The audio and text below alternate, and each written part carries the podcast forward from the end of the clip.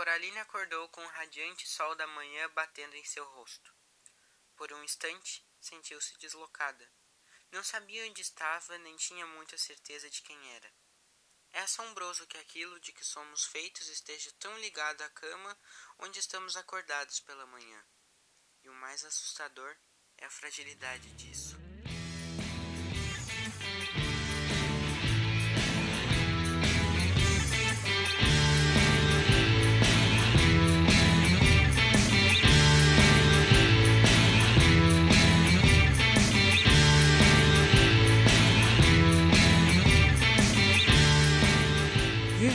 Hoje eu tô aqui para falar de Coraline, um livro incrível do Neil Gaiman. Eu não tinha lido, por incrível que pareça, até esse ano, e agora faz umas duas semanas eu terminei esse livro e eu amei. E o que, que eu fui fazer? Fui olhar o filme, porque o filme também é incrível e eu amo. E tinha uma época, uns dois, três anos atrás, que eu via Coraline direto, ficava vendo teorias o tempo inteiro sobre. E me desculpem se tiver qualquer barulho, mas é que eu botei para gravar e começou a chover, então não tem muito o que fazer. Antes de começar o episódio, eu quero pedir para vocês me seguirem lá nas redes sociais, né? Meu Instagram é @angoloplongé, é o Instagram do podcast. Lá eu posto quando sai episódio e tal. E caso vocês quiserem, tem o meu Instagram pessoal, que é @leosperandix, né? Com S mudo. E bom, gente, é isso. Vamos lá pro episódio então.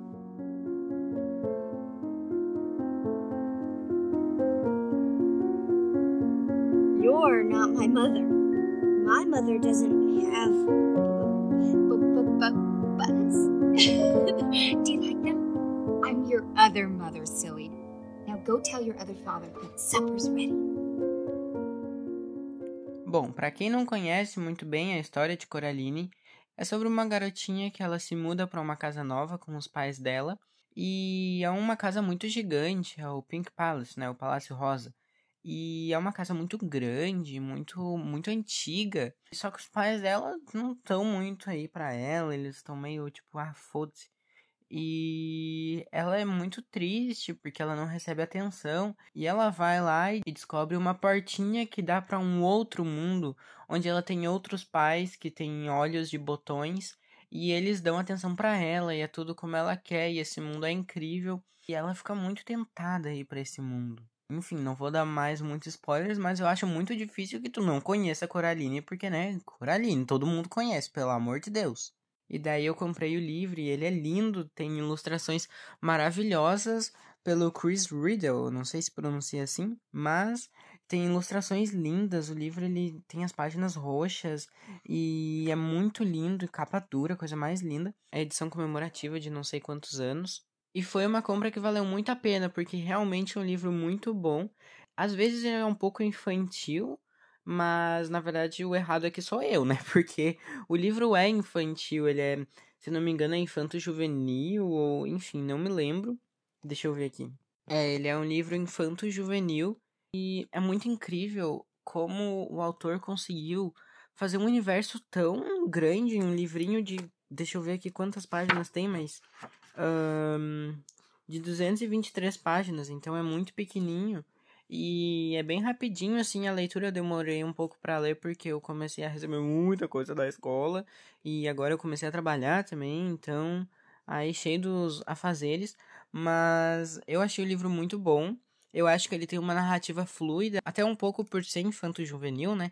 Ele é, não é uma coisa tão complexa assim, mas falando assim, né? Ah, infanto-juvenil, livro para criança, não, gente. É, se, tu, se vocês forem olhar o tanto de teorias que tem sobre esse livrinho aqui, pelo amor de Deus, tem teorias até o fazer bico, né? Que nem diria aqui no Rio Grande do Sul. É, eu vou falar um pouco agora o que, que eu achei do livro, o que, que eu achei do filme, o que, que eu acho melhor num e o que, que eu acho melhor no outro. E, bom, vamos lá. Hey, Dad. How's the writing going? Dad. Hello, Coraline and Coraline doll.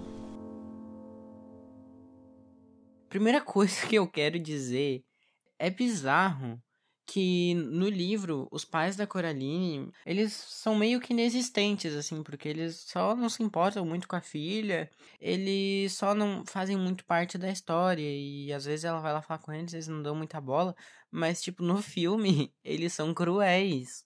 Eu tava olhando o filme eu não me lembrava que era tão pesado assim, de tipo, a Coraline fala, ai, eu quase morri hoje, mãe. E a mãe responde assim, ai, que legal, filha. Tudo bom? Tem uma outra parte também que ela fala, tipo, ah, se eu te der a chave dessa porta, tu promete ficar quieto e me deixar em paz? Gente, pelo amor de Deus, a Coraline tem o quê? 11 anos, 10 anos. E a primeira coisa que eu notei lendo o livro é que tem algumas diferenças bem notantes, assim, do livro pro filme, né? Por exemplo, no livro não tem o Ibe e nem a avó dele, né? E no filme já tem, aliás, eu acho que os dois são muito, muito bons. Eu acho que o livro ainda ganha em alguns quesitos, mas isso não desmerece o filme, sabe? Não tira o mérito do filme, que também é muito bom. Aliás, eu cheguei em Coraline por causa do filme. Enfim, outra coisa que eu gosto mais no livro é que eu acho a Coraline mais independente. Ela é uma personagem, eu imagino para as meninas que leem esse livro e se sentem é, representadas pela Coraline mesmo, porque ela é uma criança, né? E ela é muito independente, ela é muito autossuficiente. Tipo, tem uma situação ali no livro que ela fica uns dias sozinha e ela, beleza, acho que ela fica três dias sozinha, uma coisa assim ou um dia, sei lá, alguma coisa assim. E ela vai lá e se alimenta, tipo, tudo bem, que não é uma alimentação assim de chocolate e maçã, mas ela fica lá de boa, sabe? Ela consegue sobreviver sozinha. Isso é muito incrível. É, em vários momentos, ela vai lá e ela bate de frente com a Belton. E ela, tipo, não, tu não é minha mãe. Até no filme tem um pouco disso, que ela é muito brava, ela é muito girl power, assim. Quando ela chega lá e vê a Beldon pela primeira vez, ela vê que a Beldon tem os olhos de botões e fala: Você não é a minha mãe. E ela tá com uma cara de braba, gente. A guria estressada, bravona. E eu acho que isso tem mais no livro, é um mérito muito bom do livro. Tipo, 2002, se eu não me engano. Então, de 2002 para cá, a sociedade mudou bastante, enfim. Mas eu acho que o livro ela é muito mais corajosa e ela é muito mais imponente. Ela se impõe, ela vai lá e enfrenta. E os pais dela estão presos. E ela, não, eu tenho que salvar. E, tipo, ela é super guerreira. E isso eu acho que se perdeu um pouco no filme. Até por causa de uma questão um pouco do Ibe mesmo, que no livro ela vai lá e arquiteta todo um plano para jogar a mão dentro do poço. E eu acho muito ícone que ela dá uma de atriz lá e fica tipo, ai, não, não, não sei se tu tá interessado, assim, mas eu vou lá no poço, ouviu? E olha aqui a minha linda chave no meu pescoço. Ela é muito gênia. E ela faz tudo isso sozinha. E ela vai lá, enfrenta e faz, acontece. E o livro todo gira em torno dela. E no filme tem uma parte ali que ela é salva pelo Wybe, enquanto, na, enquanto no livro ela se salva sozinha. E tem todas essas questões, sabe? E no livro ela não deita nem pra monstro sobrenatural, ela vai lá e enfrenta tudo. Na verdade eu já falei isso mil e quinhentas vezes, mas é que eu achei muito bom. Ainda mais que foi um homem que escreveu, então, né, tem uma visão mais diferente, não viveu na pele, né, o que é ser uma mulher. Mas foi uma leitura que me prendeu muito, eu achei a escrita muito leve. A própria personagem da Coraline é muito cativante. A tu se apega por ela mesmo, por toda essa coragem que ela tem. E eu gosto muito da mensagem que o livro e o filme trazem sobre coragem, e sobre família mesmo, que a família dela não dava muita atenção, mas tipo, ainda assim ela queria salvar os pais dela e daí tem toda aquela história muito bonitinha de quando o pai dela ficou para trás para se sacrificar, levou um monte de picada de abelha e depois ela tenta retribuir isso salvando eles também, mesmo que eles sejam uns pais muito ruins, ela ainda ama eles e eu gosto muito que o livro e o filme são sobre coragem, sabe? De ensinar para as crianças a serem corajosas, enfrentarem os próprios medos. Então eu acho que é um livro muito bom, é muito rápido de ler.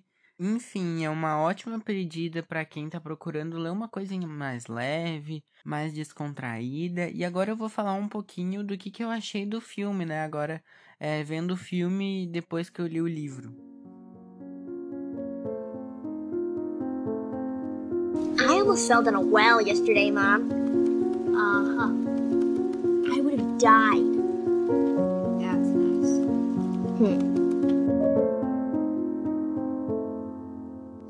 Então, Eu gostei mais do livro, mas o filme ainda assim é muito bom.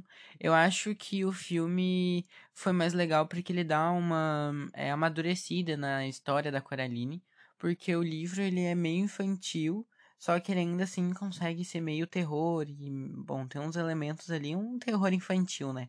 E no filme fica uma coisa mais dark mesmo. É, tem aquela boneca que eu acho que aquela boneca foi perfeita, se encaixou muito bem na história. E eu acho que ela acrescentou muito e deu um, um tom mais creepy pro filme mesmo. Então, eu acho que o livro e o filme, eles são bem parecidos, só que o filme dá algumas diferenças, alguns elementos a mais, outros a menos, que é normal, né, de adaptação mesmo, mas eu acho que algumas coisas ele perde, algumas coisas que nem foi o caso da boneca, ele acrescenta, ele deixa mais legal, assim. É, por exemplo, no livro tem uma coisa muito grotesca, muito bizarra, que é uma parte que a Coraline vai enfrentar o pai dela do outro mundo, e é um bagulho muito grotesco, é muito estranho, escroto. Ele é, parece uma forma meio esquisita, e no filme ele é mais uma uma coisa mais simples, acho que até para não assustar muitas crianças na época que lançou o filme. E eu não vou nem entrar na parte das teorias, porque essa história tem muitas teorias, vocês não têm noção, tem teoria de onde veio a Beldon, tem teorias de o que, que é o gato, tem teorias do que, que é o Mr. Bobinski, o Sr. Bobo lá, tem teorias de da casa, tem, nossa gente, tem muita teoria. Dava para fazer um episódio aqui de uma hora falando só as teorias de Coraline. E eu gosto muito de algumas, por exemplo, da Beldon ter descoberto outro mundo, ou ela ter sido a primeira que chegou lá, né? Ou ela que. Enfim, tem muitas teorias, tem muitas teorias sobre o gato, principalmente sobre o gato, tem muitas. E eu gosto muito, assim, de como as pessoas é, começaram a construir um universo gigantesco em torno dessa história que eu acho que nem o próprio autor é, tinha pensado em tudo isso quando ele escreveu a história, sabe? Enfim, para quem quiser saber mais, dá uma pesquisada na internet, porque essa história é muito incrível, ela é muito é, empoderada mesmo, ela traz vários ensinamentos em duzentas e pouquinhas páginas. Eu acho que Coraline merece nove vidas, porque é um livro muito bom, ainda mais se tratando de um livro infantil que me prendeu tanto assim. Eu não, não esperava que um livro infanto-juvenil fosse me prender tanto do jeito que aconteceu, sabe? E para ser bem sincero, eu não tenho muitas reclamações do livro, eu tenho mais comparações que ficaram melhores no filme e outras que ficaram melhores no livro mesmo. Então, eu não tenho muito do que reclamar do livro. Eu não quis fazer um episódio muito, muito, muito longo, porque eu não tinha tanto assim para falar sem as teorias, né? Porque as teorias são aquele negócio que é, abrangem muito o universo de Coraline. E eu não queria entrar muito nisso, eu queria mais é, dizer para vocês o que, que eu achei, né? Já que é um livro muito famoso. Eu achei o livro muito bom, fica aí para quem quiser ler com o seu filho ou quiser ler uma coisa mais leve. Tá aí, Coraline. E agora eu vou encerrar com uma frase deste livro maravilhoso. Qual é o seu nome? Quis saber a menina. Eu me chamo Coraline, tá? O gato bocejou bem devagar, criterioso revelando aos poucos uma boca e uma língua surpreendentemente rosadas. Gatos não têm nomes, disse ele. Não? Não. Vocês, pessoas, têm nomes. É porque vocês não sabem quem são. Nós sabemos quem somos. Então não precisamos de nomes. Espero que vocês tenham gostado e até o próximo episódio.